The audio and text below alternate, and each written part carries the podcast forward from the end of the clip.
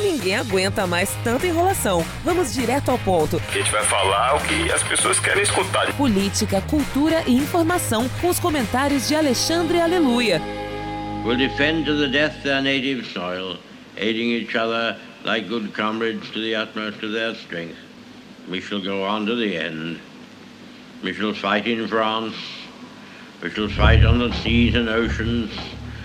We shall fight with growing confidence and growing strength in the air. Fala pessoal, estamos aqui no nosso 28 episódio do Direto ao Ponto. Eu, Alexandre Aleluia, nosso, nosso amigo André Porciúncula e hoje um convidado é, especial que eu acompanho nas, nas redes, no YouTube, o Kim Paim, baiano. Kim, Kim Paim. Fala aí, Kim. E aí, galera, tô aqui representando Feira de Santana, a princesa do sertão da nossa Bahia. É isso aí. Outro dia você saiu no Bocão News, você viu? Eu não vi o Bocão, não. Eu vi o. Acho que era a Folha do Estado e o outro negócio lá, mas o Bocão News eu não vi, não. Estavam ah, falando o quê? É conservador, desconhecido, é famoso, no desconhecido na Bahia, famoso e tal.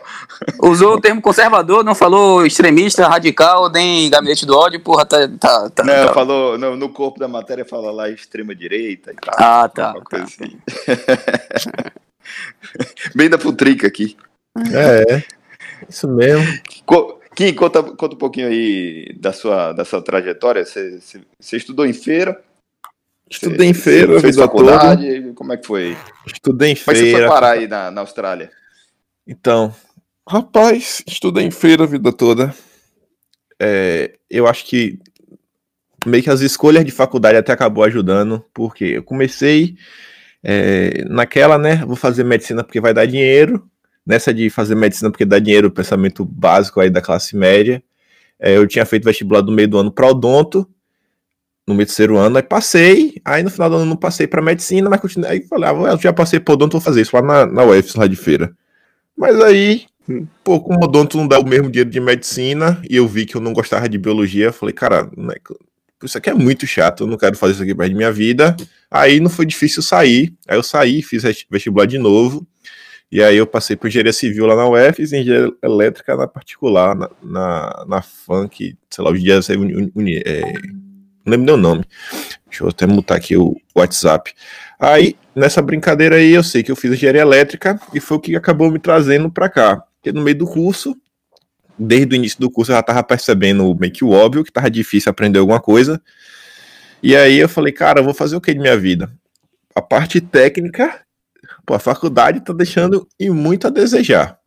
Já, já percebi isso daqui. E aí, na época, eu tinha até achado um estágio, mas não por causa da faculdade, mas porque meu tio, que era engenheiro, já tinha me ensinado a ser uma base de CAD boa, então já sabia desenhar um certo tanto, e ia conseguir achar um, um estágio por causa disso. Aí, nesse estágio, tinha um engenheiro lá que falou: cara, por que tu não, não busca um emprego de trainee? Aí me explicou que era emprego de trainee, aí eu vi, pô, trainee, pá, pô, vai ser massa, trabalha mais com gestão, aí vai, meu, meus problemas técnicos podem até se deixar de lado, e aí eu fui, essa, fui olhar o que precisava e aí falar que você tinha que ter o domínio de uma segunda língua. Aí nessa brincadeira, beleza, eu, eu, meu interesse era sair, aprender e talvez voltar. Só que aí o tempo foi passando, fui entendendo mais da política. Aí teve aqueles pulos do gato que, tipo assim, falou: não, velho, meu interesse de fazer o intercâmbio é, vai mudar para, sei lá, exílio. Que aí foi quando, por exemplo, em 2014, Dilma ganhou. Pra mim, quando Dilma ganhou ali, eu não entendi é o que eu entendo hoje, mas falei, cara, não dá mais não dá para continuar nesse país, isso aqui realmente vai afundar, não tem pra onde correr, eu vou sair para não voltar mais. E aí, quando assim que eu me formei, em 2015, me formei lá para até colegrau antes, que eu já tinha acabado tudo, mas em dezembro de 2015 eu tinha me saído. Aí me saí, vim para Austrália e tô aqui até hoje.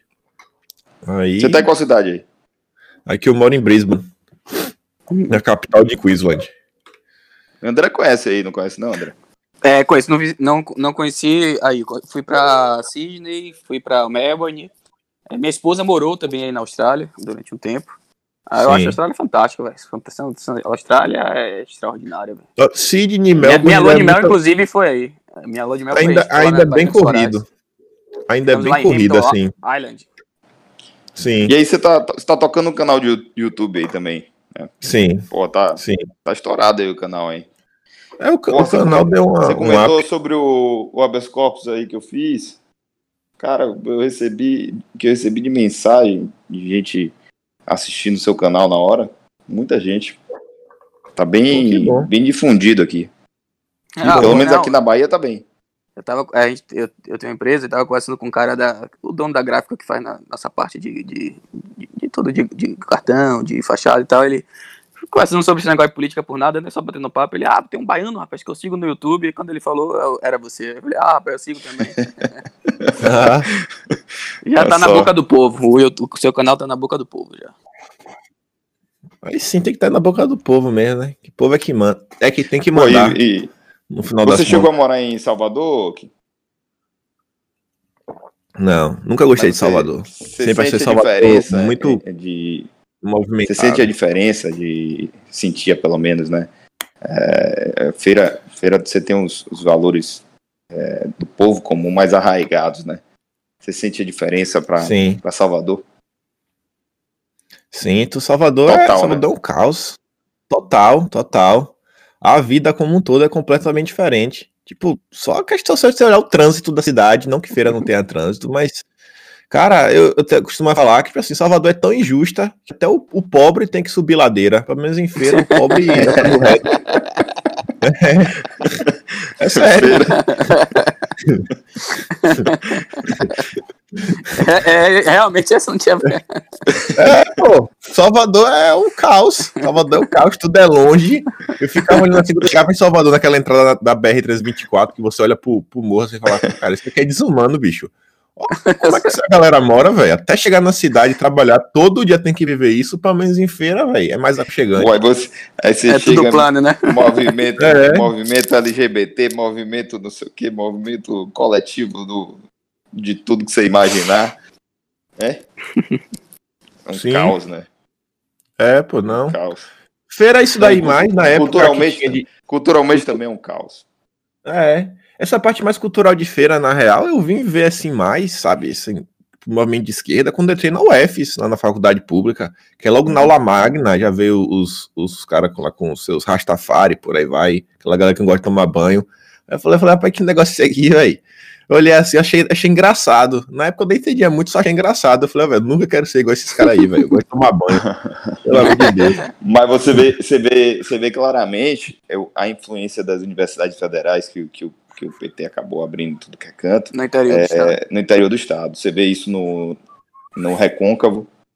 é, você vai na cidade, cidade pichada, você vê a degradação moral muito, muito presente. Você vê lá em Petrolina, Juazeiro também, a mesma coisa.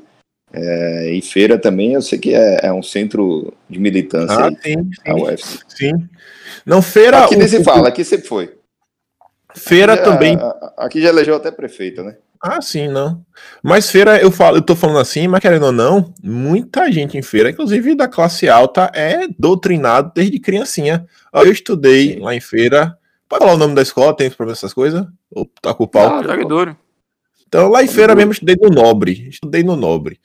Que aí eu acho que assim, deve ser a segunda melhor escola da cidade. Não sei como é que tá hoje. Mas, cara, minha professora de história já deu aula com a camisa do PT. E meu professor de geografia era vereador do PT. É tipo assim, era, era um absurdo. Aí eu olhava assim Hum. falava, assim, hoje em dia eu olho pro passado e falo, cara, realmente era um absurdo. Aí você vê aquela Era. história, tudo mesmo assim, ó, pra tentar martelar na cabeça do aluno essa questão da desigualdade, ah, das minorias, disso, daquilo, daquilo outro. Cara, Mas se a gente, a gente pensa em uma restauração cultural, no futuro política, eleitoral, o que é que seja, mas eu sempre acredito na, na restauração cultural prévia. Se a gente pensa nisso aí, bicho, é Salvador, logo depois é Feira de Santana, porque para mim a Feira de Santana é o que difunde para todo o interior. Tudo, tudo envolve feira. Para quem não, não entende o mapa da Bahia, Salvador é uma, uma penínsulazinha, na boca de Salvador é Feira de Santana. Todo mundo acaba em feira, concorda? A influência Sim. é muito grande. Né? é o maior trocamento rodoviário norte-nordeste. Tudo, tudo passa Sim. por lá. Tudo passa por lá. É a cidade, é a cidade crucial aí para uma restauração cultural, uma restauração política. Mas é, também é, a cidade sofreu, sofreu, eh, pelo menos a direita, sofreu um, acho que a maior maior rasteira de todos os tempos com a eleição dessa Bolsonaro da Bahia, hein? Ah, Daiane Pimentel, putz, grila, é. nem fala. O povo é muito burro. Eu falava, falava, cara, não é essa mulher, essa mulher você não tá vendo aí que é aproveitadora. O pessoal lá de Ilhéus até falou que uma coisa, umas coisas dela lá. O pessoal lá do Sul, Ilhéus, Tabuna, falou que tinha uns podres dela. Eu falei, galera, não vai, não cai nesse discurso. Mas na época eu não tinha nenhuma voz, né? Só podia falar com uns, é. um conhecido outro. E aí deu no que deu, tá todo mundo vendo. É. E me diga uma Colaram coisa, aqui, com... o... quando é que esse seu, o seu deu esse reviravolta, né? Quando foi que deu um estouro realmente das suas redes sociais? Quando é que você, você viu e por que você acha que deu essa, esse salto assim? Cara, tipo assim, ela vinha mantendo um crescimento constante, constante, constante. E aí as coisas continuaram subindo, subindo, subindo. E aí, na época que Sérgio Moro saiu, aí realmente assim deu um, um salto absurdo. Mas ela vinha se mantendo assim, com um crescimento bem constante. Aí, quando, quando o Sérgio Moro saiu, você fez um vídeo, eu acho que Eduardo compartilhou, o Carlos, não foi?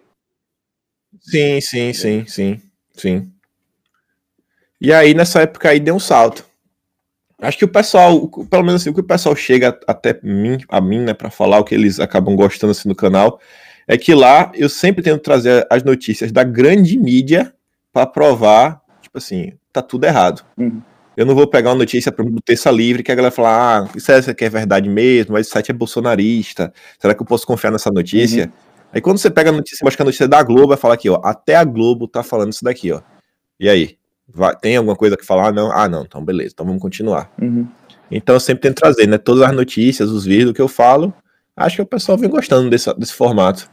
O Kim, eu, eu não sei se você acompanhou aí minha, minha redes, mas eu estou batendo numa tecla que, na minha visão, está é, totalmente esquecida, inclusive pela direita. Agora acho que estão sentindo aí na, na cara, bater na cara. Mas o consórcio Nordeste, né, eu chamo aí de, de o Foro de São Paulo, o que restou do Foro de São Paulo, né, primeiro que é uma aberração jurídica que criaram, e segundo, que as, as ações, as atrocidades totalitárias estão muito coordenadas, né? Sim. E, e, o que é que você tem a dizer disso aí? Para mim está muito claro o que os governadores estão fazendo. Hoje até tem uma, uma, após conseguirem aprovar todas as, as leis de fake news em todos os estados, está lá estampado no, até no, no, no, site aí do, do, do cara aqui, o, o Metro 1, né? Site bem ligado ao PT, é, dizendo que o, eles vão eles vão eles têm dossiês de fake news já preparados o consórcio, não o governador. Sim. É, Para mim, eu até postei nesse instante, a perseguição aos conservadores no Brasil será em todas as esferas. Em Juazeiro, Sim. eu tomei conhecimento que em Juazeiro já, já, tem, já tem tramitando lá na Câmara de Vereadores uma lei municipal também de fake news. Porque se você parar para pensar, a lei que foi aprovada, tanto na Assembleia daqui como na Assembleia do, do Ceará, nada impede de, ter, de ser replicada nas esferas municipais.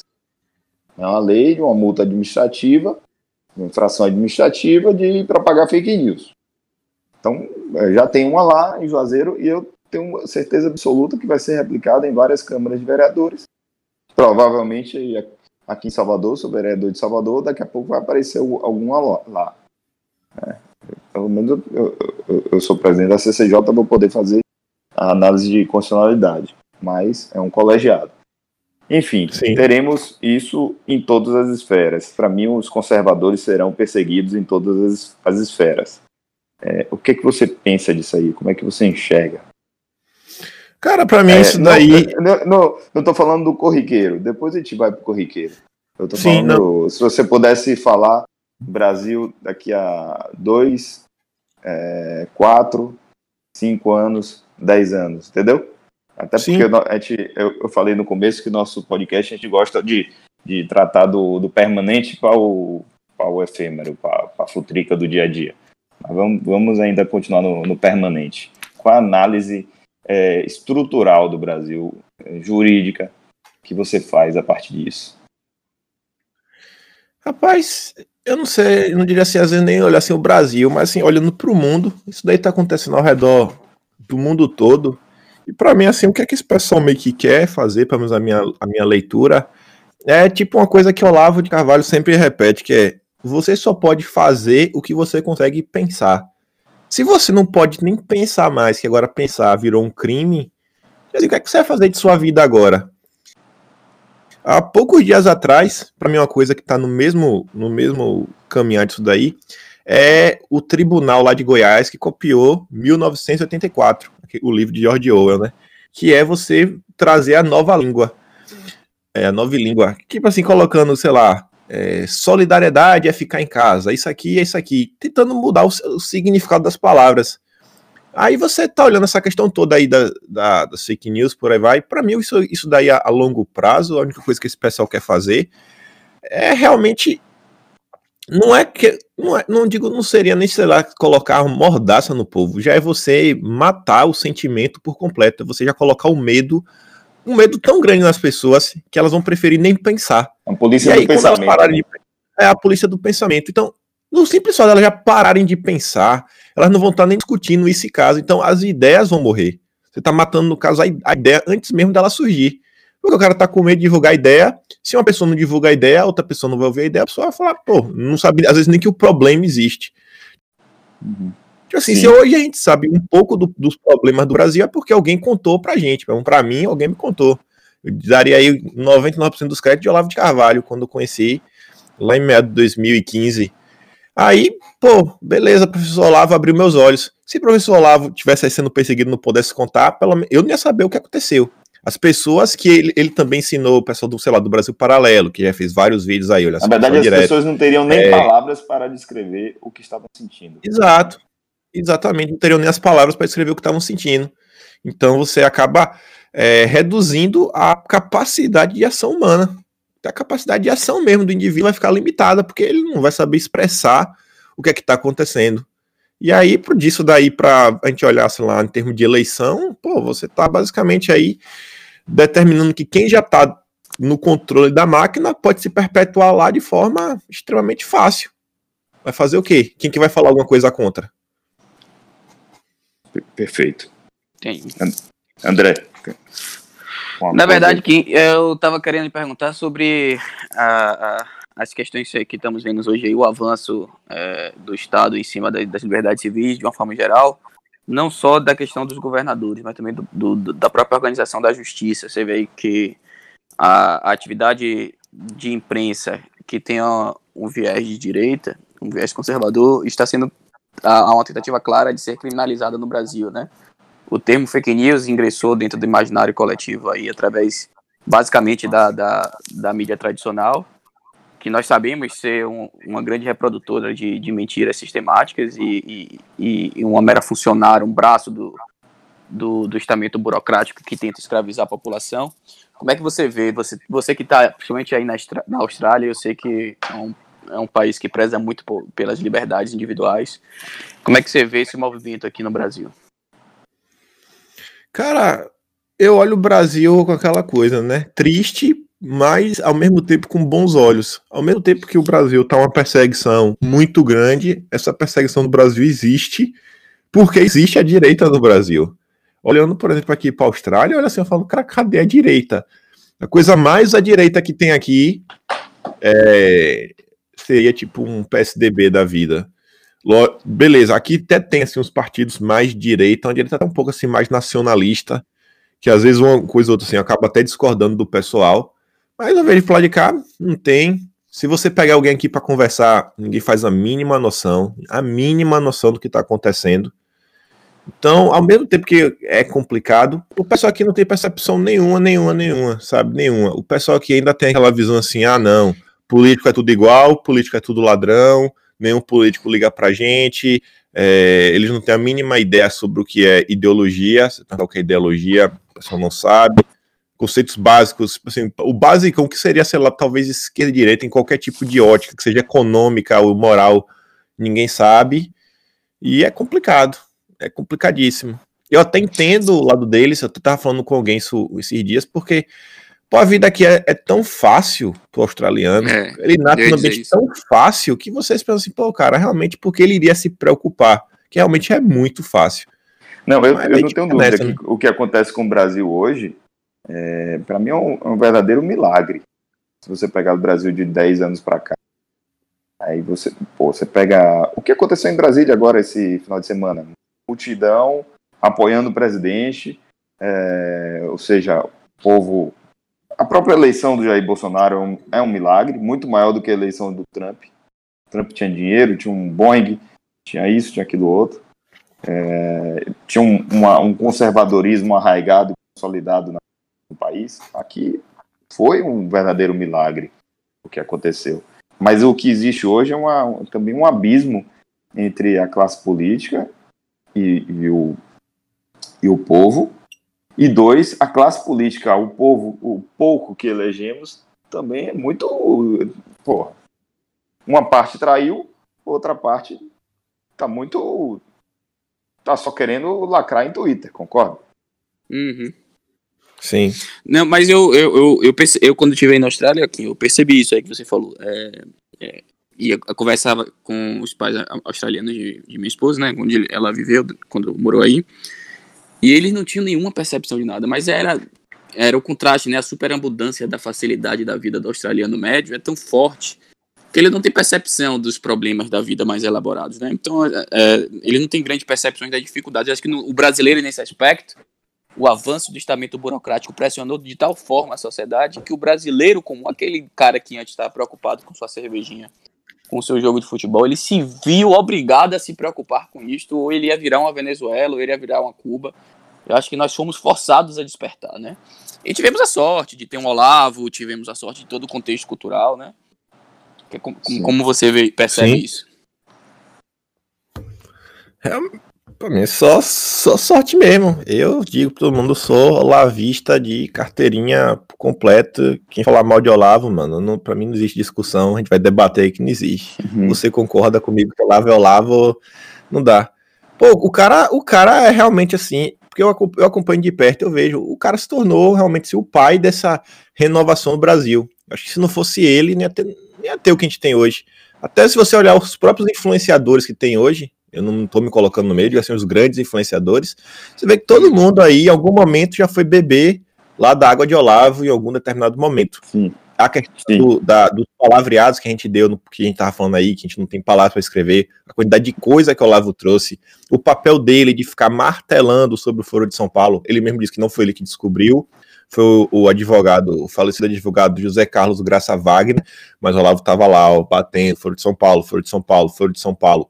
Só de ter mostrado isso daí, ter mostrado os escândalos, fora pô, todas as previsões acertadas que ele fez ao longo da vida. As previsões, o vocabulário, ele apresentou toda a escola de Frankfurt, ele, ele entrelaçou a escola de Frankfurt com, com, com o Brasil, né, da década de 90, mostrou por A mais B o que estava acontecendo, ele, ele restaurou o mercado editorial do Brasil.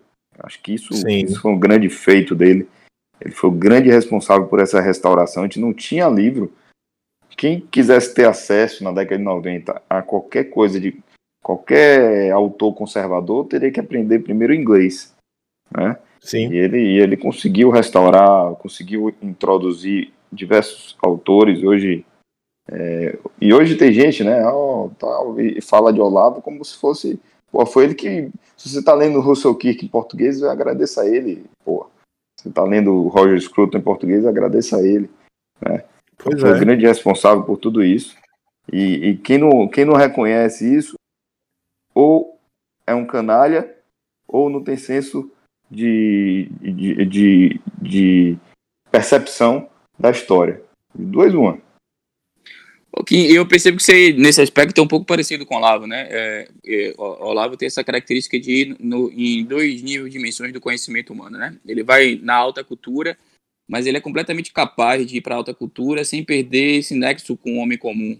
Esse, esse, essa capacidade de conversar e falar no mesmo estilo de, de, de conversa do homem comum, né? Sem ser aquele palavreado empolado, enfadonho, circular, que você passa horas e horas falando sobre um assunto sem dizer absolutamente nada, levando as massas para onde você queira levar.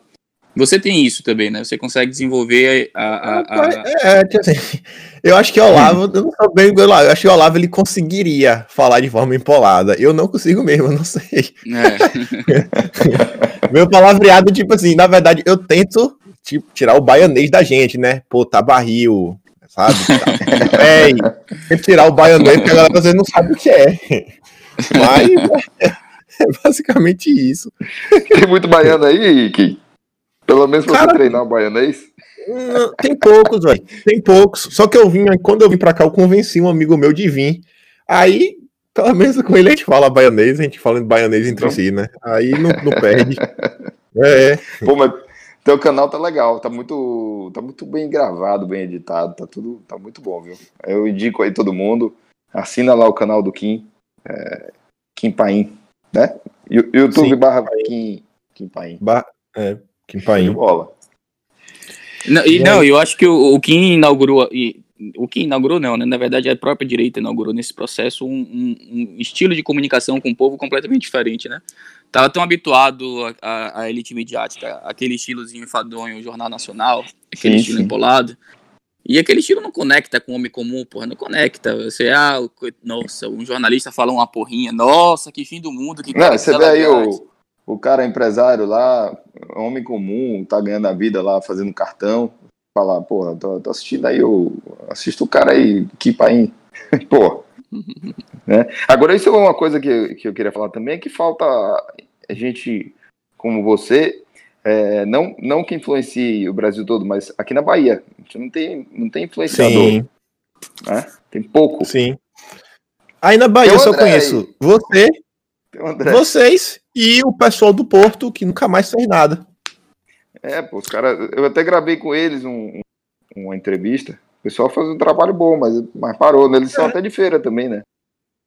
Eu não sabia que são de feira, não. É, acho que, acho que tem uns dois que são de feira. É, o processo de degradação cultural aqui foi pesado, foi mais, mais forte aqui, o negócio. Eu não conheço mais ninguém mesmo. É, não ninguém tem assim falar. Pô, tem coisa que eu faço na Câmara, é, é impressionante. É, ação, ativismo judicial, ativismo não no termo que eles utilizam, né? Mas é, reação judicial que eu faço lá na Câmara, muitas vezes eu tenho muito mais respaldo é, dos influenciadores nacionais do que aqui. Aqui é um silêncio, todo mundo, ninguém, ninguém aí, ninguém aí tal. É isso mesmo. É, é ainda pô, é muito provinciano. Essa, essa lei aí que, que passaram do, da fake news a local tem muito mais repercussão fora. Aqui ninguém. Você até citou no seu canal. Aqui ninguém tá nem aí. Tá? Os deputados, um, um se pronunciou porque viu que tinha que se pronunciar, um dos bolsonaristas, a outra, a outra deputada bolsonarista é, fez um card dizendo que, que era contra e chegou na hora não foi nem votar, ou seja, consentiu. E ninguém nem aí, todo mundo tá por isso mesmo, ninguém comenta. É, uma, é um deserto aqui, hein? Exato. E o pior é que, assim, se ainda fosse só na comunicação, é, político, a gente fala, ah, beleza. Pelo menos temos aí, sei lá, o pessoal o ganancioso da política. Respaldo, pô, é, é difícil para ele trabalhar. O pessoal cobra muito, ah, tá, você, é. não vê, você não vê respaldo, pô. Você vê muito mais respaldo nacional do que aqui. Pois é.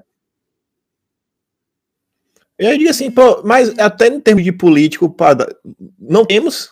A gente não tem o respaldo pro político e nem o uhum. político em si.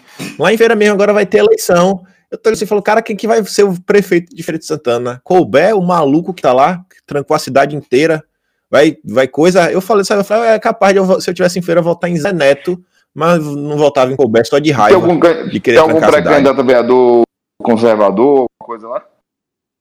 Conheço nenhum. Nenhum, né? Conheço nenhum. Nenhum. Nenhum.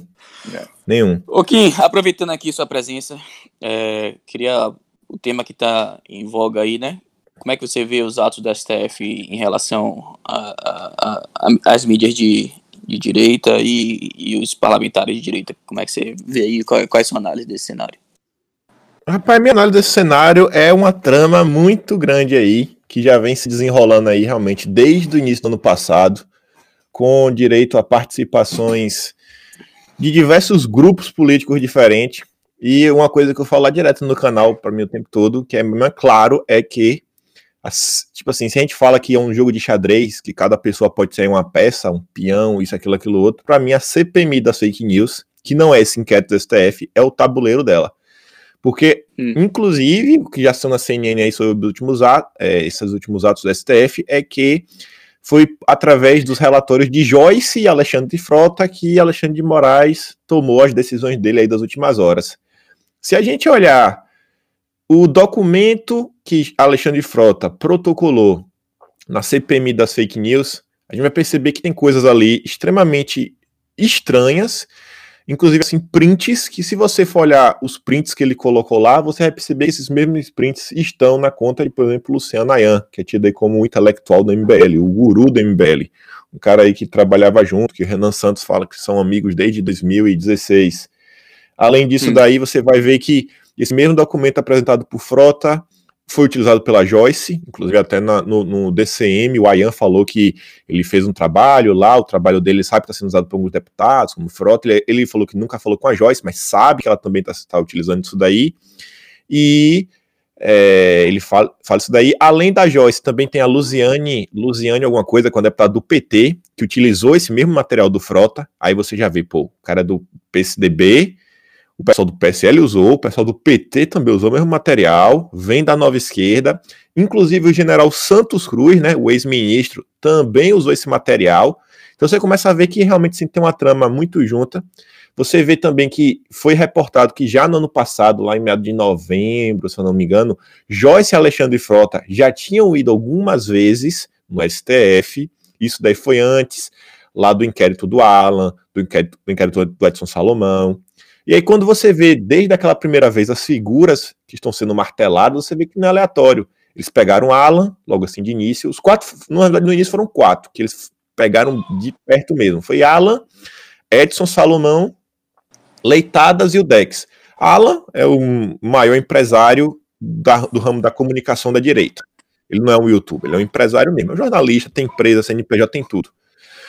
Depois foram atrás de Edson Salomão, que é o presidente do movimento conservador, o maior movimento estruturado que nós temos no Brasil hoje. Também tem CNPJ tudo, é um pessoal que tem traqueios da rua, é um pessoal uhum. que realmente tem plano de político e tudo. Já tem até o Douglas Garcia, que para mim é um deputado que representa o povo. Então, já foi atrás, ó. Foram na comunicação, foram nos movimentos de rua. E depois ficaram martelando em cima do Dex e do Leitadas, que são dois perfis do Twitter, que tem um grande alcance e uma capacidade de é, influenciação, podemos falar assim. E aí você percebe que Sim. todos esses nomes também estavam lá numa lista, que o Ayan tinha soltado, por aí vai. E nessa lista é engraçado que esses nomes também estão em negritos, mesmo não estando assim, na primeira posição, que ele ainda coloca por posição e por categoria. E aí eu ficava até questionando, por qual é essa onda do negrito? Para mim, essa questão do negrito é a capacidade que cada um tem de influenciar, sei lá, que seja a direita. Eu olhei isso daí, principalmente quando eu olho, por exemplo, para Evandro Pontes e o Flávio Morgan. O Flávio, uhum. o Flávio é um intelectual. Flávio tá em outro nível aí. Para mim, acho que, sei lá, se fosse para pensar em alguém que pudesse. É, quando o Olavo morrer, não é um Olavo, não, não sei nem se nunca um dia, um dia conseguirá ser algo similar, porque os interesses de Flávio também são diferentes. Mas Flávio, pelo amor de Deus, quem nunca ouviu isso em comum, vai lá. Se, se você discorda, não, você que... tá errado. A gente estava falando aqui de palavras, eu, eu, eu indico é. no Instituto Borborema sobre Infowar. Todo político é. vai fazer esse curso. E aí você vê o Evandro Ponte também, beleza, o Evandro influencia tudo. E aí você olha assim no ano é. passado, se a gente olhar aquela cisão que a gente pode falar que teve na direita, né, que também assim, quando o Nando Moura sai, aquilo ali é, tem que se olhar de perto, pelo menos a meu ver, você vê que quando o Nando Moura sai, uma das pautas que ele criticava muito era lava-toga. Ah, lava-toga, lava-toga. Nós, nós fomos pra rua para pedir lava-toga, agora vocês não querem pedir lava-toga. E o que fez realmente assim a direita desistir da lava-toga, na minha visão, foi o podcast do Morgan com o Evandro. O Evandro já tinha feito Sim. aquele roteiro inteiro de vários podcasts, Perfeito. mas o do Morgan foi o a cereja do bolo, porque ali todo mundo começou a divulgar e falou: "Não, cara, a gente entendeu, isso aqui não faz mais nenhum sentido. Vamos desembarcar Perfeito. essa pauta". E aí se você uhum. olha até o relatório do Frota, eu falei lá da CPMI, no início desse relatório, Nando Moura, ele aparecia mais ou menos como inimigo, né, um vilão, tá meio que do nosso lado, e conforme o relatório vai se desenrolando, Nando Moura vai se tornando vítima. Mostrando que aquele relatório não foi uma coisa assim criada do dia para a noite. Era coisa que já vinha sendo coletada, de informações e por aí vai, blá, blá, blá, blá, blá, até é, acabar no dia de hoje. Aí continuando lá do pedaço que Frota e Joyce foram se encontrar com Alexandre de Moraes. Você percebe que as coisas continuaram, eles continuam batendo nessa questão da CPMI. O Hans River lá depois falou lá que não tem nada de Bolsonaro, mas falou que tinha do PT e por aí vai. Fizeram alguma coisa? Não fizeram nada. Nesse, nesse inteirinho a gente teve o destaque da, da Lei Kim. Exato. É bom lembrar. Isso, exato, o teve Kim a Lei Kim. Exato, também da MBL, né? Junto aí com o seu Sim. guru, Ayan. Aí você olha nessa situação toda também. É... Frota, coisa que foi aconteceu depois, pronto. Você olha a relatora. A relatora e o presidente são ambos da Bahia. A Lídice da Mata e Ângelo Coronel. Lídice da Mata, em uma CPI, ela afirmou categoricamente que ela não sabe o que é fake news, que é um tema muito delicado, que ainda precisa ser discutido, que o mundo todo ainda está é, sem saber como lidar com isso. Então, tipo assim, então o pessoal está caçando pessoas que eles não sabem nem o que é fake news. Eles estão chamando então esse pessoal para quê? E aí, uma coisa assim mais absurda é, a Lídice da Mata, ela já havia feito um requerimento convocando o Ayan, o requerimento número 252, se não me engano, é de outubro. Só que em dezembro, a Lídice da Mata estava num evento chamado Redes Cordiais, que é para discutir sobre como podemos tornar o ambiente virtual mais seguro. Basicamente, controlar a internet. Quem estava nesse mesmo evento? Luciana Ayan. Você fala, pô, cara, como é que o réu e a requerente podem estar juntos no mesmo evento debatendo sobre a internet? Inclusive, no requerimento da Litz da Mata, ela fala que constatadamente Luciana Ayan produz fake news. Então, como é que um cara desse poderia estar no evento para debater como tornar a internet um local mais seguro? Um cara que, uhum. como ela mesma afirma, cria fake news. Aí você percebe depois que o Ângelo Coronel, Ângelo Coronel, que é o presidente da CPMI, estava fazendo live com a Madeleine Laxo e o Luciano Ayan também. Você fala, cara, uhum. como é que pode também isso aqui, bicho? Tá, tá, tá, tá tudo errado. Sim. E aí, para mim, uma peça que liga tudo isso daí, que pode parecer meio que loucura, é Sérgio Moro. Sérgio Moro, para mim, ele se uniu isso daí. Para mim, assim, o que foi o, o, Eu falei, cara, isso aqui é muito absurdo. Quando o Sérgio Moro ele fez um Twitter falando que ah, as pessoas estão fazendo uma campanha é, sórdida contra mim. Quando ele faz um Twitter em um dia, às duas horas e tipo 53 minutos, se eu não me engano. Ele apaga esse Twitter e em quatro minutos ele reedita o mesmo Twitter, em vez de escrever ele campanha fake news. ele usa o termo fake news. Então, tipo assim, pô, eu fui olhar, Sérgio Moro ele nunca tinha usado o termo fake news. Ele não usa esse termo. Hum. Ele falava de notícias falsas, é, isso aqui é uma calúnia contra mim, aquela fala empolada dele, mas fake news ele nunca tinha usado. E, e se você a gente olhar, isso foi ah, foi logo depois mês, que logo quando ele saiu do governo. Ele é, apagou o Twitter lá em seguida ele escreveu esse, foi. Certo. É. Isso eu até trouxe em algum no vídeo. E aí você vê que qual foi a crítica que Bolsonaro fez. Só vou Moro. fazer uma, uma, adição aí, que é, depois você pesquisa. Uma pessoa muito ligada à, à relatora que estudou militância política nas redes na China. Depois você Vejam pesquisa só. isso aí. Vejam é, só, né? Inclusive é parente. Olha só. É aquelas coincidências, né? Coincidência, é, só coincidência. Tem curso de formação em militância nas redes na China. Pois é. Aí. Não, é um grande expoente de liberdade de expressão, né? É. Pois é, não, com certeza. Aí você vê que quem tá falando de Sérgio Moro, né? Dessa campanha uhum. sólida, por aí vai. Você vê que a Joyce já falou que quer levar Sérgio Moro para depor na CPMI, porque ele tem que mostrar o que ele está fazendo, o que deixou de fazer. E o, que, e o print que ele mostrou para o Jornal Nacional, Bolsonaro tinha enviado a notícia do antagonista, falando: isso aqui, isso aqui não é mais um motivo. Ele pergunta assim: quando você abre a matéria do próprio antagonista, o antagonista está falando que deputados bolsonaristas estão sendo perseguidos pela PF no inquérito inconstitucional. O antagonista que hoje está celebrando ele trata esse inquérito como inconstitucional. Um inquérito na que época, a Raquel Dodge... A estava no bolo, né? Exato, estava no bolo. Isso. A Raquel Dodge, ela, ela é, pediu arquivamento. Ela deu as explicações dela de por que é inconstitucional a forma como isso estava sendo, sendo feito. E vale lembrar que esses nomes que foram levados para a CPMI se deram através daquela matéria Blogueiros de Crachá do Felipe Moura Brasil. Lembra. Aí você vê como foi você juntando. Aí Bolsonaro fala, pô, isso aqui é inconstitucional, por aí vai, blá blá blá. Quando o Sérgio Moro saiu, no mesmo dia que ele saiu, Sete da noite já tinha matérias nas redes, ou seja, esse documento já tinha sido ó, oficializado do Alexandre de Moraes falando que o inquérito das fake news ele estava determinando que a equipe não poderia ser modificada. E olha como agora as coisas começam a ficar estranhas, envolvendo também Sérgio Moro. Quando Alexandre de Moraes definiu a equipe das fake news, os pessoal, até os delegados falam algumas coisas que eles não gostaram muito dessa, da forma como foi feita.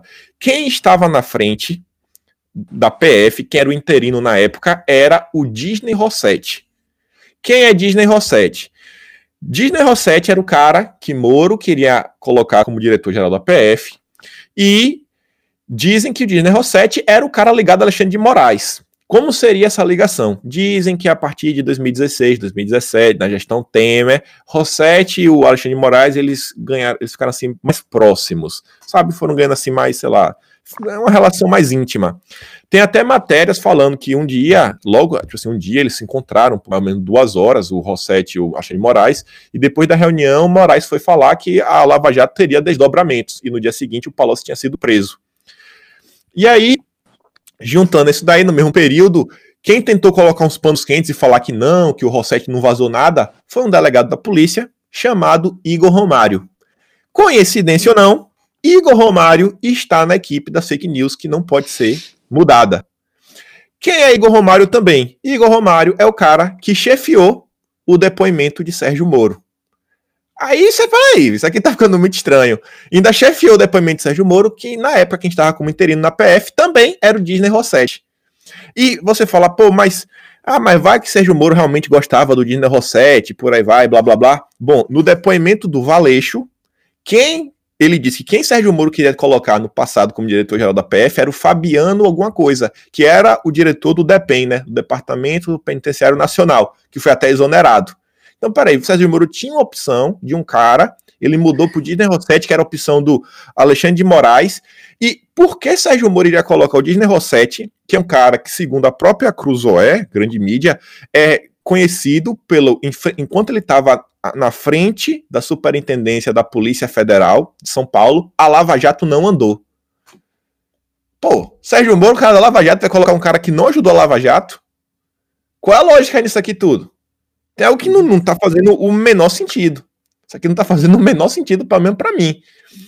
E aí você vai juntando todas essas peças, e aí você vê, para mim, que tem uma coisa aí. Aí isso aí agora a gente tem que, assim, fica sempre assim no questionamento. Lauro Jardim havia feito a matéria falando que Alexandre de Moraes tinha dado um conselho para Sérgio Moro, falando: você nunca pode saber de tudo que a PF faz. Algum dia pode ter alguma operação que se é, desenrole e surpreenda a todos, inclusive até ministros podem ser presos. Aí você fala assim, pô, então o ministro pode ser preso. E a gente sabe que existe um inquérito contra Sérgio Moro, que é o um inquérito da, Lava, da Vaza Jato, e com quem é que tá na mão desse inquérito? O Alexandre de Moraes. Então aí fica aí na cabeça de cada um para se questionar o que é que tá acontecendo. Mas para mim a coisa tá bem desenhada aí de como tudo vem se desenrolando há um certo tempo. Eu, só reforço um ponto, Kim. É, o, o, as pessoas costumam dizer assim: ah, Sérgio Moro é um traidor, Sérgio Moro traiu a causa, não sei o quê. É, eu tenho um, um, um, um, print de uma postagem minha no, no, no, Facebook lá em 2018, antes da nomeação dele, falando exatamente o que aconteceu. Dizendo assim: é, Sérgio Moro tem uma visão, uma cosmovisão de esquerda, ele é progressista, ele não é um cara de direita. É, é, o fato de ele ter condenado é, é, o Lula não significa que ele é um cara de direita. As pessoas não, não conseguiam compreender isso, e para mim era muito claro. Você pegava a, a, toda a visão dele ideológica, principalmente na parte jurídica, todos os principais autores que ele recomendava.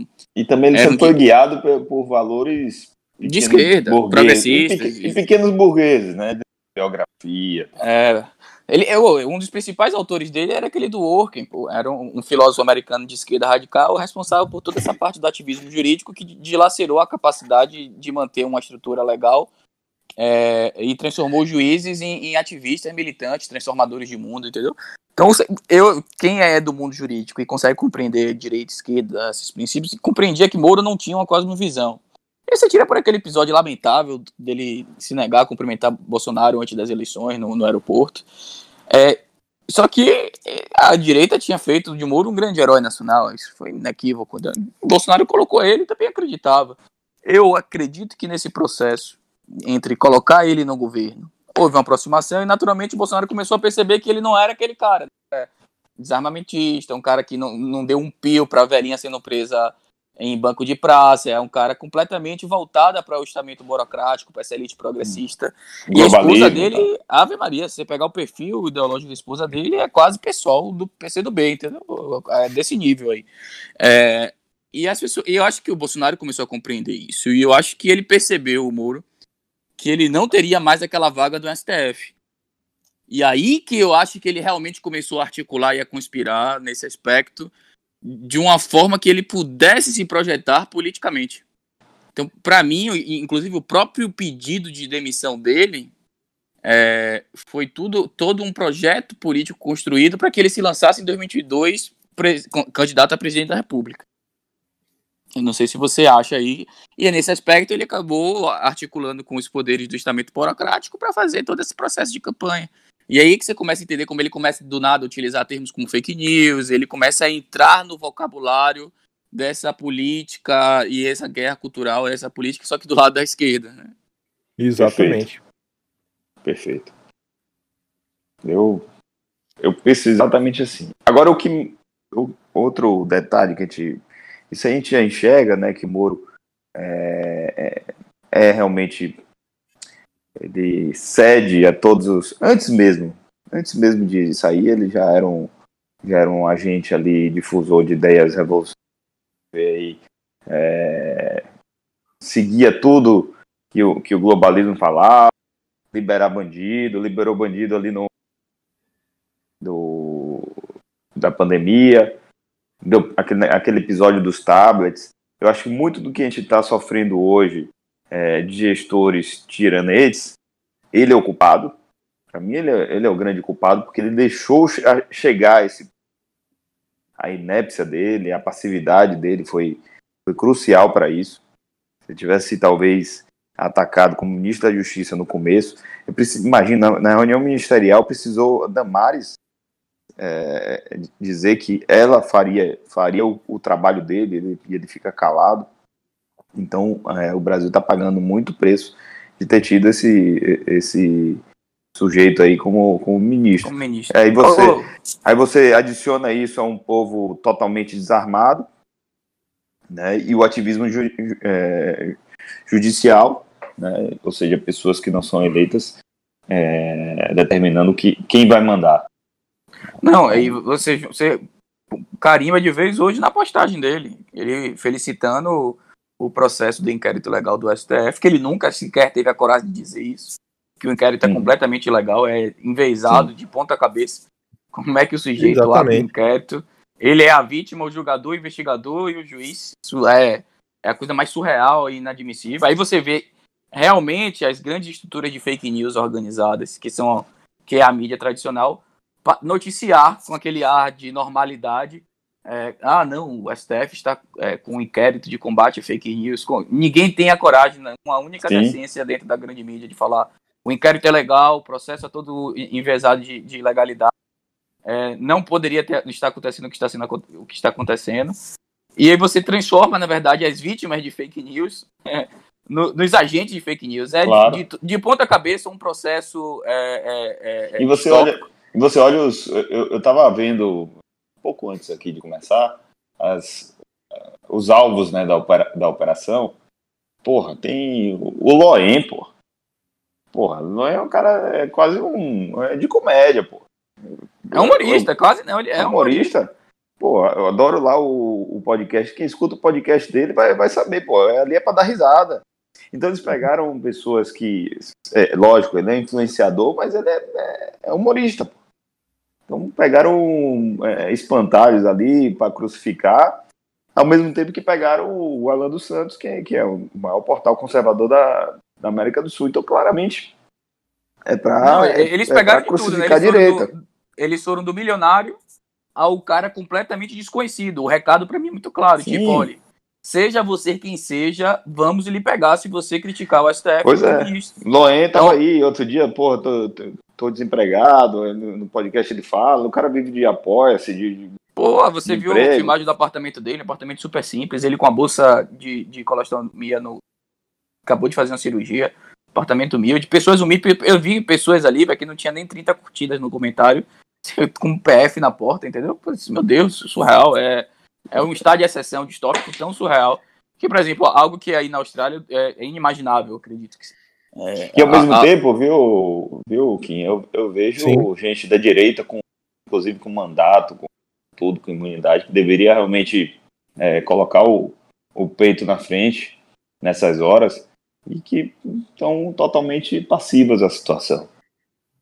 Eu Sim. acabei de ver aqui que a Bia quis o, o Felipe Barros e o restante dos deputados que tiveram é, é, foram intimados entraram com um pedido de impeachment de Alexandre de Moraes. Beleza, show de bola, isso aí mesmo. Isso é política, negócio de hashtag, hashtag negócio de, de risadinha e de passou esse momento, negócio de ação política real. Agora é pressionar que o Senado cumpra seu papel, tem que fazer pressão real política 24 horas, porque precisa ser. E mais do que isso, uma dessas, dessas autoridades públicas era para ter entrado com a queixa criminal. Pô. Há, há para mim, indícios claros de cometimento de, de crime de abuso de autoridade. E eles precisavam fomentar que o Procurador-Geral da República se movimentasse nesse aspecto. Entendeu? Então não basta só. Não pode parar por aí, entendeu? Não é. Joguei o pedido de impeachment e não pode só ser assim. Ah, o Aras entrou com um pedido para suspender o inquérito, que eu acho que não vão suspender. Eu acho que o STF vai dizer assim: foda-se, vai continuar. Uhum. É, Até porque Tem com Raquel Dodge política real. Exato, com a Raquel não suspenderam. Então, eu acho que tem que ter um- uma ação política real, entendeu? É Esse negócio de que, ah, estão esticando as cordas, estão esticando a corda. As cordas não estão sendo esticadas, não. A corda já foi rasgada, pi- pisoteada, estraçalhada, não existe nem mais corda, pô. Os caras avançaram completamente em todos os aspectos, pô. Então, e isso começou muito no vírus chinês, né? Você- eu- Não sei sua percepção aqui nisso aí. E, que se você for olhar, nada, e nada impede. Pra mim, o vírus chinês foi um grande laboratório. É, se você parar pra perceber, o, o, o STF começou a testar naquela aquela ideia de- da política de aproximação sucessiva, né? Se se aproxima, se afasta, se aproxima, se afasta, vai testando até onde a barreira vai, até onde realmente há resistência não só popular como institucional às suas ações ilegais. E o STF foi, foi testando. Primeiro ele testou como é que, elimini, que eliminava a autoridade do presidente da República, co- constituiu é, independências regionais. Então, é, é, ele o STF anulou o Pacto Federativo. Cada governador e prefeito é um, mini- é um mini tirano hoje do seu, do seu próprio feudo. Faz o que bem entende.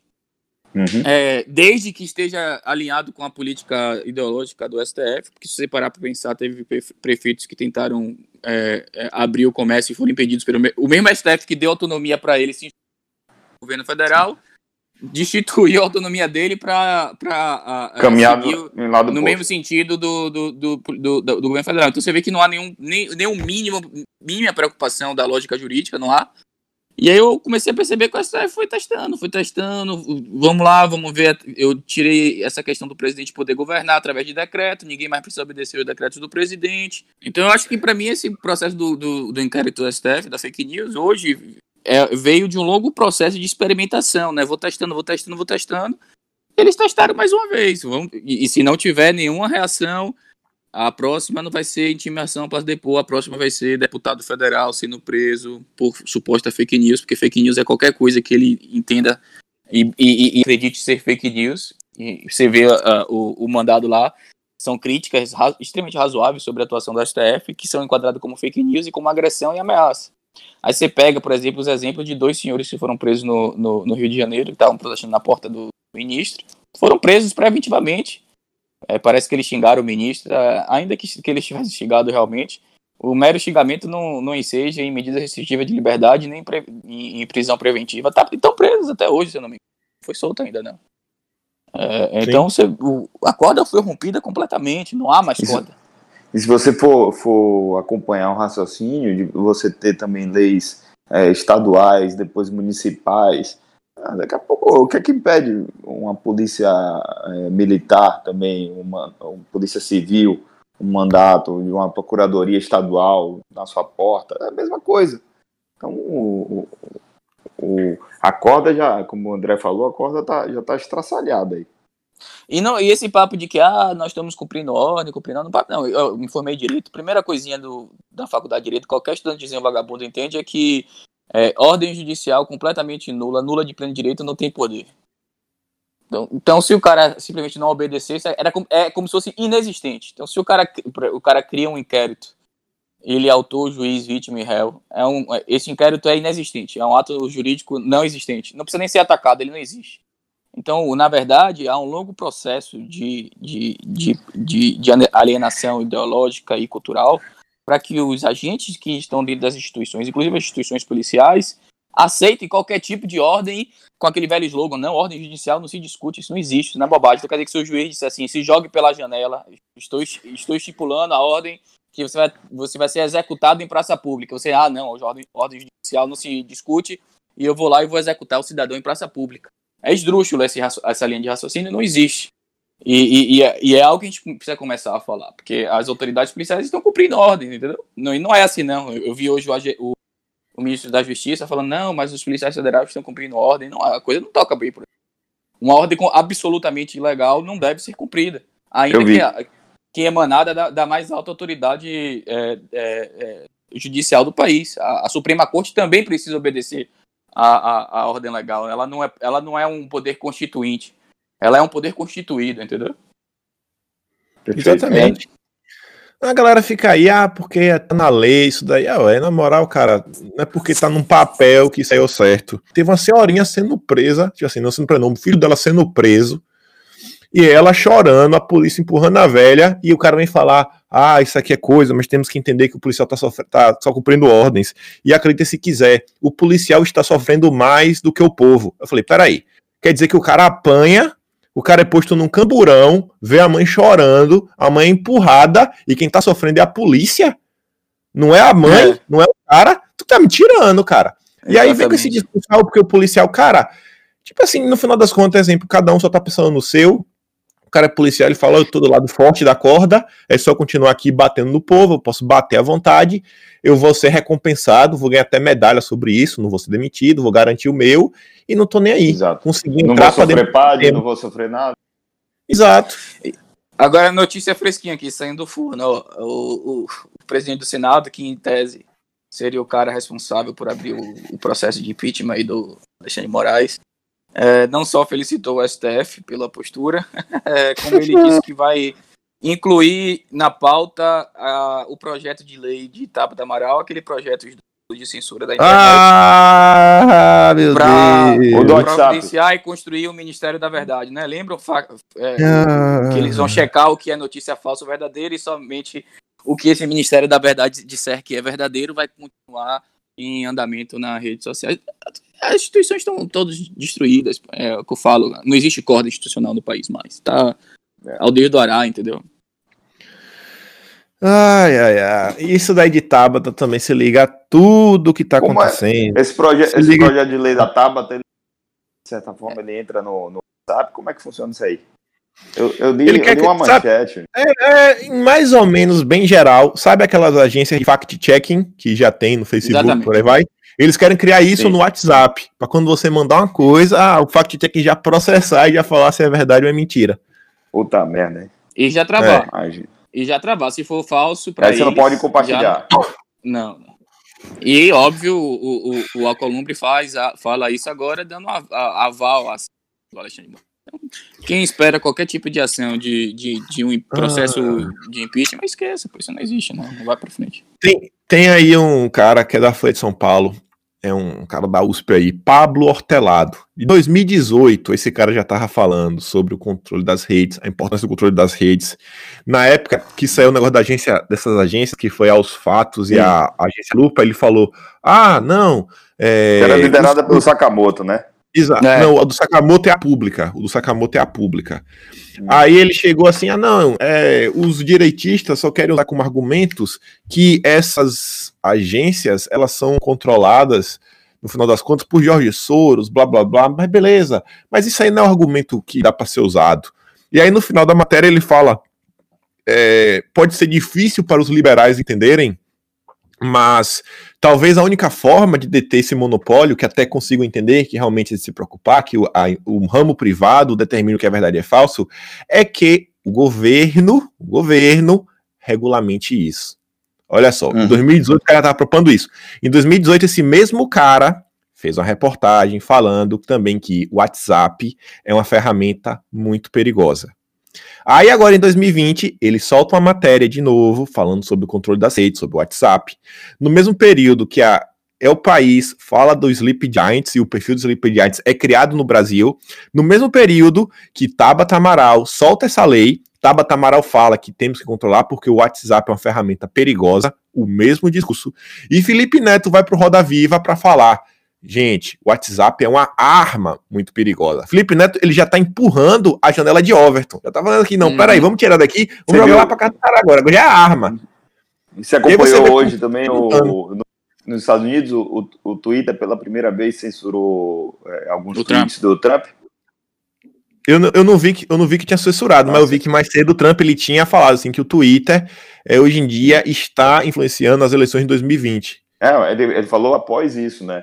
É, pela primeira vez, é, tweets do, do presidente foi, for, foram suprimidos pelo é. Twitter. E é, agora, isso, isso até vi um, um, uma resposta do, do Paulo Figueiredo, né? Ao, a esse tweet que você está comentando. Ele é culpado disso. O Trump, de alguma maneira, ele deixou isso rolar. Ele não ele deixou os inimigos crescerem. Talvez seja é, mas o, o problema é que nos Estados Unidos a questão da propriedade privada é realmente extremamente valorizada, entendeu? É, Os mecanismos legais para censurar aquele, de um lado ou de outro é difícil. Mas né? o, o, Zuckerberg ele foi, ele foi convocado naquela, naquela CPI lá, até o é, Ted Cruz. Mais, mais uma... simbólico do que, do que política real. Nos Estados Unidos é o seguinte: você tem propriedade, você pode fazer qualquer coisa com sua propriedade, até discriminar alguém. Tipo, se você tem a propriedade privada assim, eu não quero negros aqui, você vai ter a propriedade que não quer negro. É, não quero homossexual, não quero judeu, não quero católico, não importa o que for, eles consideram a propriedade privada algo sacrossanto, entendeu? Aí é mais difícil realmente. Eu entendo o Trump a dificuldade dele. Aqui no Brasil, não. Aqui no Brasil existe um princípio no direito chamado eficácia horizontal dos, dos direitos fundamentais. Em tese, toda vez que um, um, um, uma empresa privada dessa, de caráter público, no, no, na ideia de que é, é, pessoas, qualquer pessoa pode entrar, censura uma postagem, ela está sujeita à, legislação dos direitos fundamentais e inclusive à questão da liberdade de expressão. Aqui existe oh, mecanismo jurídico para Eu não sei, eu, eu, eu, acho que no, nesse caso aí dos Estados Unidos, se essa, essa censura, o Trump, aumentar, é, a coisa não vai ficar assim não, viu? Porque é, é lá, espero, né? a eleição lá é definida no Twitter. Eu espero. Ah, é vou aqui, me deu uma, uma pausinha só, vou dar aqui é, o que o senhor Acolumbre acabou de twittar aqui. Tem duas horas. As notícias falsas não minam apenas as instituições, os políticos ou as celebridades. Elas contaminam a sociedade como um todo, ofendem qualquer cidadão, distorcem qualquer fato e comprometem a liberdade de expressão, e é que é por princípio básico da democracia. Para combater essa avalanche de fake news que agride cada cidadão brasileiro, todos os dias o Senado Federal deve, na próxima terça-feira, votar o projeto da Tabata que institui a Lei Brasileira de Liberdade. Nome bonitinho para O objetivo da proposta é fortalecer a democracia por meio do combate à informação falsa. Por isto, barrar fake news é um serviço em prol da liberdade, da boa informação e da verdade. Aqueles que espalham fake news devem ser punidos com os rigores da lei. Ou seja, chancelou a porra toda, né? É. Então, é, como era esperado da, da, dele, né? E que vocês viram o vídeo lá ontem. E quem começa isso é Tabata, MBL, é, de certa forma, a gente vê uma passividade do pessoal do Novo. Todo esse pessoal da, dessa nova esquerda aí é, é culpado. Claro, Eles pô, chancelam toda a narrativa. As, as, redes sociais atingem o povão, o cara comum, o cara como o Kim, por exemplo, que está aqui com a gente. O cara atinge pessoas comuns, capacidade de influenciar pessoas comuns, de organizar pessoas comuns. Isso é assustador para o estamento burocrático, quem sobrevive dessa política ordinária, entendeu? É, é, então, o WhatsApp, pô, extremamente. As tias do Zap são um perigo mortal para essa galera. É toa que o WhatsApp hoje só, só, só pode compartilhar um vídeo, as restrições que vão surgindo, entendeu? É uma ferramenta perigosa.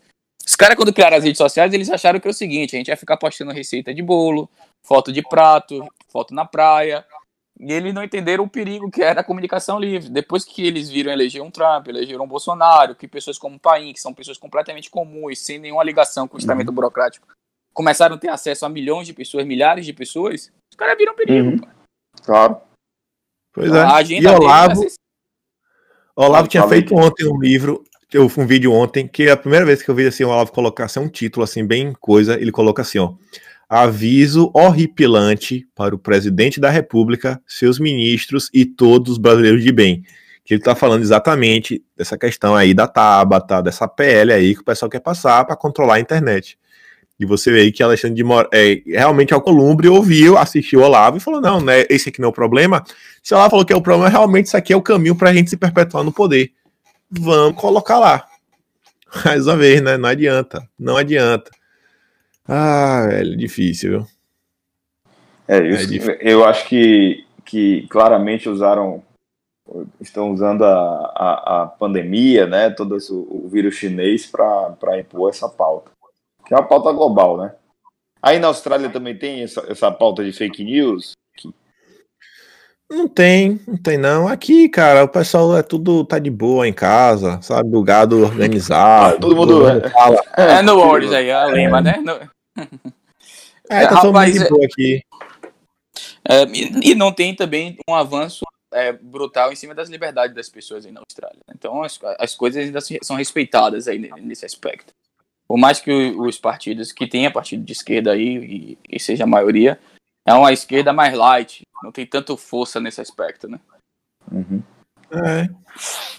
Agora, é, eu, o que me assusta muito é, é a linguagem, né? a nova língua, a nova fala de está tá sendo construído. O discurso de fake news é um gatilho, pô. Tudo que for contra o discurso ideológico da esquerda, da, da elite progressista, é fake news.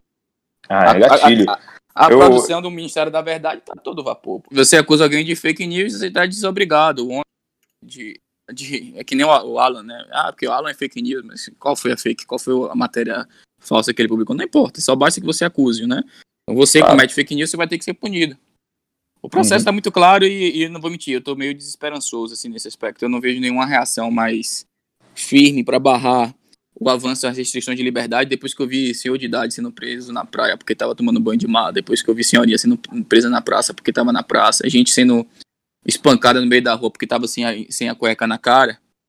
É, eu percebi que as liberdades nesse país nunca foi é, algo a ser valorizado, não. E eu não, eu acho que nós temos um futuro bem, bem sombrio aí pela frente. Véio. É, velho. Não sei. E aí você vê aí o exército também, né? General Heleno soltou lá aquela nota. No dia nem me empolguei, falei, falei, ah, não é pra não, viu? Mas enquanto não vê nada acontecer, para mim é só fogo de palha. Não, eu, deixa eu deixar minha percepção muito clara. Esqueça as Forças Armadas. Tipo assim, é, a gente tem que parar com essa mania de, ah, cadê as Forças Armadas para nos ajudar? A gente não tem que ficar delegando é, a responsabilidade sobre a nossa liberdade para nenhum tipo de instituição. E essas armadas são instituições, pare com esse, a gente tem que parar com esse negócio de eu vejo muita gente pedindo, pelo amor de Deus, Forças Armadas. Essa, eu entendo o anseio da pessoa. Né? É, eu entendo perfeitamente esse anseio, né? O cara, porra, tá ali, ele não sabe mais o que fazer, tá sendo oprimido de todos os lados. Mas esqueça, pô. Isso aí vai ser no máximo uma notinha de repúdio, aquele negócio de sempre, estamos preparados, aço selva, mas não vai rolar, não, velho. Vai não. não vai rolar. Então a liberdade, Vai. a responsabilidade pela, pela liberdade é nossa. Nós é. temos que, que lutar pela nossa liberdade, entendeu? E o, e então, o presidente a, a longo prazo está certíssimo. O caminho, caminho, aliás, o único caminho é permitir que o povo tenha sua arma. Exato. O presidente Bolsonaro é o cara mais lúcido né, no, no, dentro do estamento burocrático atual e dentro do próprio governo. Não tem é outra forma de, de equilibrar as forças que não seja a partir do armamento civil. Sabe o que eu lembro quando eu falo sobre armamento civil? Não sei se vocês lembram desse caso do general venezuelano. Logo no início do regime Hugo Chávez, não era nem o, idiota do Maduro, era o Hugo Chávez ainda. Tava no iníciozinho das. das, das da, da, tá tipo o Brasil agora. Era assim. Tinha começado a realmente é, um negócio de gringolar de vez as liberdades civis no, no país. Aí tinha um general na época que era crítico ao governo da, da reserva e o governo mandou a, aquelas milícias bolivarianas prender o general na casa dele. Pô. E o general tava lá com um bocado de fuzil na casa e recebeu os caras bala, porra. Fugiu, acho que pediu asilo do país e fugiu porque conseguiu, porque tinha armas, pô. Uhum. Como é que, que vai algo mínimo quando a gente fala assim, não, porque é, precisa armar o povo. É um escândalo tão grande. Nossa, você quer dar um golpe de Estado? Não, velho. Eu quero que o povo tenha meios de se defender contra o, o pior tipo de criminalidade possível, que é a criminalidade de Estado. É, as pessoas falam muito de se é. defender do crime comum, do crime do dia a dia, mas a função primordial de um povo armado não é se defender do crime comum, do bandidinho do dia a dia, do batedor de carteira. A função primordial é o povo ter meios de eficientes de defesa para sustentar sua própria liberdade. Entendeu? E dos é inimigos é internos claro. e externos. Exatamente. Eu, eu, eu, eu vi, após o, o, o, o vídeo do, do presidente, né? Aí a, a, sena, a deputada Lídice da Mata falou um absurdo, o presidente quer institucionalizar as milícias. Falei, é exatamente isso, porra. Tô começando a entender. Exatamente. É, isso é porque tá no Brasil milícia é, é, o termo mal visto, é pejorativizado. É o termo, é, é, é, é, é sequestrado. Né? É, ele, foi sequest... ele foi destruído, foi destruído semanticamente. Você vai nos Estados Unidos, milícia, o termo milícia está na Constituição, pô. A milícia não é isso. Milícia é a organização Exato. da sociedade é, em capacidade de se armar e de se proteger, inclusive, dos crimes de Estado. Uhum. Pois é. Perfeito. Pois é. Falei, Kim, quer, quer, quer comentar mais alguma coisa? Quer... Acho que a gente já tá com uma hora e vinte aqui de, de pod. Pô, passou Esse bem. Aí foi, foi rapidinho, passou rapidinho, mas foi, é. foi massa, viu? Cara, eu acho que a coisa mais importante aí foi o que a gente falou lá no início. Dá o recado aí que você quiser. É, o recado que a gente é... falou lá no início pra mim, velho, é a questão da, dos baianos, cara. Moral, velho, vocês não ficar aí, velho, deixando a galera tirar onda com a gente, ficar falando que baiano é igual carioca. Moral, velho, carioca, porra, carioca é carioca. Aprovar uma, dá, né? de, uma, de uma lei de fake news com três votos contrários, pô. É brincadeira? Pois é, cara. Não, pois é. Não, baiano não é só na política também. Porque na política você pode falar, pô, política é mais difícil, tem que ter um partido, tem que ter, sei lá, às vezes tem a questão realmente de uma capacidade financeira maior. O cara que tá completamente liso vai fazer o quê? Mas hum. tomem as redes, comecem canais, é. comecem trabalho, comecem e não parem. Na moral, até. Exato. Porque São Paulo, São Paulo já tem, Rio, Rio já tem, você, você pega pelo menos as redes, é, tem muito influenciador, não tem ninguém nem preso, pô. Exato. Negócio aí. Às vezes, pelo menos, até que eu falo da Bahia é difícil, porque eu, eu, não sei onde é que eu vou conseguir achar a notícia da Bahia. Vou achar onde? No Bocão News, no é, Folha do Estado, na conta da cidade lá de feira, não, não, não, tem nada. Não tem nada, não tem nem como saber como é que eu vou até poder passar notícia. Eu tenho que. E é isso, velho. Pessoal, Bahia é Bahia. O, o, nosso, o nosso podcast não tem, não tem apoia-se, não tem nada. Mas até nem comentei com você, André.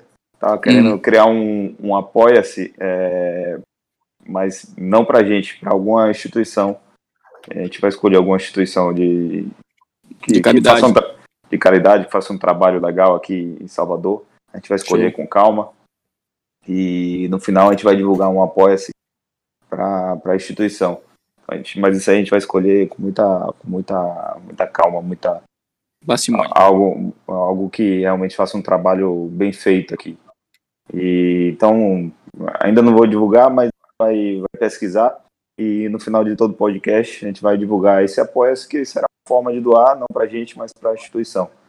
É, eu, já que o nosso podcast está ganhando uma abrangência é, interessante, não que eu seja contra a, a, influenciadores se remunerar. Cada um tem que. Muito pelo contrário. Muito pelo contrário. Mas é, no nosso caso, não, nunca foi nosso objetivo. Pode ser que lá na frente seja, mas hoje não. É, então a gente vai, vai criar esse, esse, esse, esse canal, essa forma de, de apoiar e vamos escolher uma instituição. Eu nem discuti com o André, tá aí já. já... Beleza? Concordo. Jogador. Concordo. então pronto. Democracia tá feita aqui. No, no, próximo a gente, no próximo a gente divulga algum. Isso. Beleza? Valeu, valeu, valeu. Valeu, galera. Obrigado, viu, Kim. Valeu. Valeu, Kim. Abração, valeu. viu? Um abração. Valeu, galera. Se alguma coisa, tamo aqui. Abração. Tchau, Igualmente. Tchau. Tchauzinho. Tchau, tchau.